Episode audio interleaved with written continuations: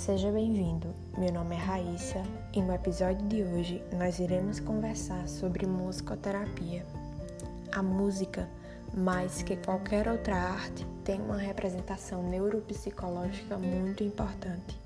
A musicoterapia é definida pela aplicação da música e seus elementos, como som, ritmo, melodia e harmonia, juntos ou separados, com finalidades terapêuticas. A musicoterapia pode ser utilizada em grupo ou de forma individualizada, num processo que visa facilitar e promover a comunicação, melhorar a relação do indivíduo consigo mesmo e com o ambiente em que está inserido, ou seja, sua relação intra e interpessoal, além de estimular a aprendizagem, a mobilização e, claro, a expressão, já que a música é arte e durante toda a nossa história o homem buscou na arte uma maneira de se expressar. E dessa forma, a musicoterapia consegue alcançar necessidades físicas, emocionais, mentais, sociais e cognitivas do ser humano. Vale salientar que a utilização da música como arte de cura perpassa por toda a história da humanidade. Contudo, foi na segunda metade do século XX, durante a Segunda Guerra Mundial, que a musicoterapia emergiu como ramo da ciência. Devido às graves consequências físicas, emocionais e psíquicas causadas aos soldados egressos da Segunda Guerra Mundial, as pesquisas sobre os efeitos da música no processo de cura foram impulsionadas nesse período.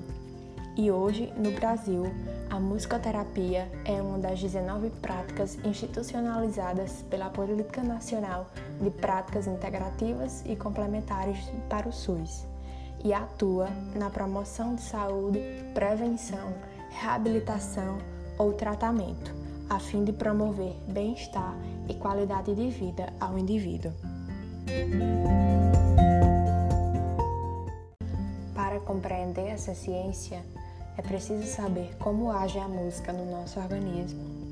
Ao chegarem aos ouvidos, os sons são convertidos em impulsos elétricos que percorrem os nervos auditivos até o tálamo, uma região do cérebro considerada central para as emoções, sensações e sentimentos.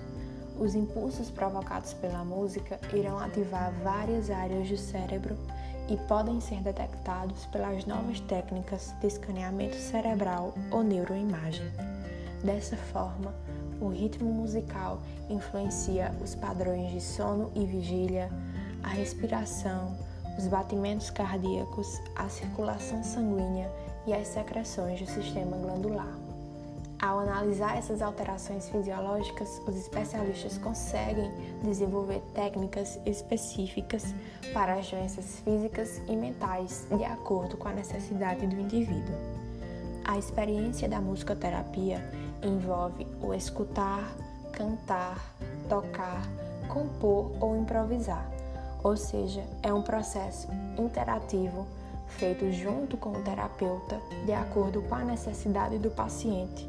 E por isso ela pode atender diversas demandas, como pacientes com transtornos neurológicos, a exemplo do Parkinson, Alzheimer e Síndrome de Down distúrbios de linguagem, dificuldades visuais e auditivas, motoras, intelectuais e sociais.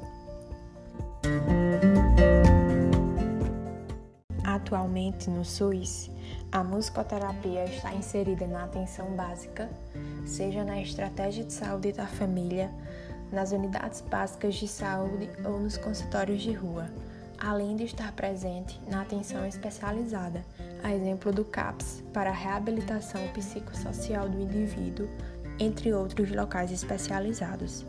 Nos hospitais, a musicoterapia insere-se como prática para a humanização hospitalar, além de atuar com ênfase na internação pediátrica e na oncologia. Então, a música é essa infinitude que transita entre a arte e a ciência e que tem o poder de nos acolher em cada individualidade. Eu vou ficando por aqui e espero que você tenha gostado da nossa conversa de hoje.